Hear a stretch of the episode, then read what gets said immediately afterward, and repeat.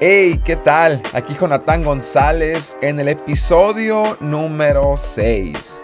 Casi a la mitad de la primera temporada que consta de un formato con episodios cortos. Me ha gustado poder compartir contigo esta serie de pensamientos donde mi sentir siempre será aportar, sumarte y poder hablar de temas de vida que son básicos, pero que estoy seguro todos hemos pensado o nos ha sucedido algo al respecto, en al menos una de ellas. En lo personal, cada uno de estos temas son cosas que yo he vivido, de los cuales he logrado aprender. ¿Y qué te parece si empezamos con el episodio número 6 de Goteras en mi mente? Si estás escuchando esto, estoy seguro que cuentas con al menos tres cuentas en redes sociales. Entre ellas pueden ser Facebook, Instagram, TikTok, Twitter o WhatsApp.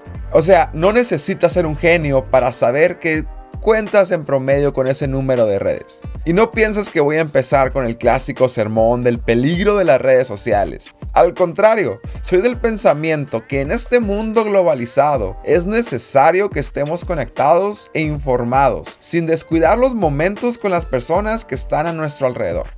Hay tiempo para todo tiempo para disfrutar de algunos videos de nuestro interés, videos chistosos, videos informativos. O también hay tiempo para disfrutar de un buen hilo en Twitter. Pero también necesitamos hacernos del tiempo para disfrutar de nuestra familia, amigos y gente a nuestro alrededor.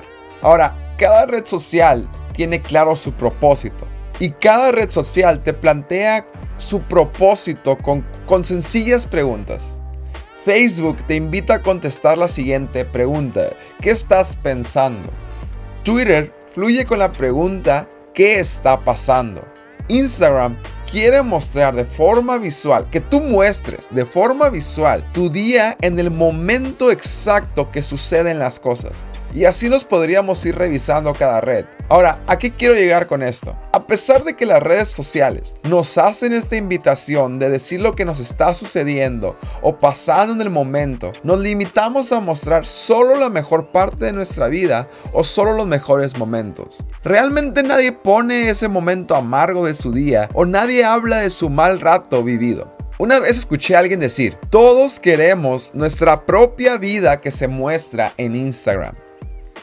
Y piénsalo un poco, si nuestra vida fuera la de Instagram, estaría llena de puras cosas buenas, de logros, de constantes comida con amigos, de cafés todos los días y de siempre estar mostrando nuestros logros y reconocimientos. Ojo, Considero que es bueno mostrar al mundo nuestros logros y aquellas cosas buenas que suceden. El problema que yo identifico es cuando se convierten en supuestas cosas buenas y solo son un esfuerzo más para mostrar una vida que no es nuestra y que solo sería para presumir a otras personas lo supuestamente perfecta vida que tenemos cuando la realidad es que la vida está llena de altibajos, que no tiene nada de malo y no nos tenemos que martirizar por eso. Espero que lo que estoy diciendo tenga algo de sentido para ti y considero que te pueda entender mejor mi sentir con esa sencilla pregunta. ¿En qué momento dejamos de vivir para disfrutar y nos hemos enfocado en vivir para mostrar? En el intento de querer encajar en algún círculo social, de intentar quedar bien con una persona, entramos en una zona peligrosa que es perder nuestra identidad para hacer felices a otros con lo que ven acerca de nuestras vidas.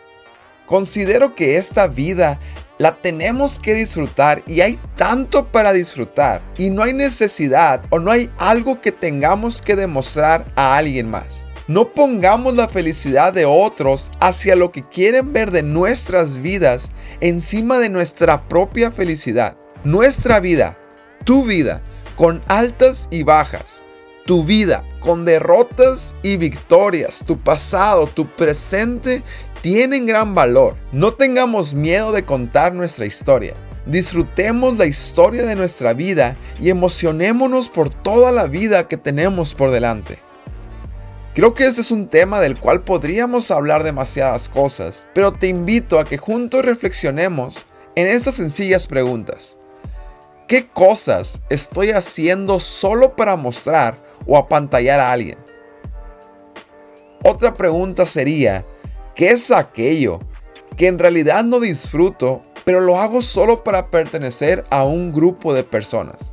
Por último, quiero desearte que tengas una gran semana. Disfruta cada detalle de tu vida me encantaría conocerte y que podamos hablar por mensaje de cualquier tema o cualquier inquietud. Si te ha gustado algún episodio, te agradecería que lo publicaras en tus redes para que esto llegue a más personas o se lo comentes a algún amigo o familiar que le pudiera interesar el contenido de goteras en mi mente. Hasta pronto.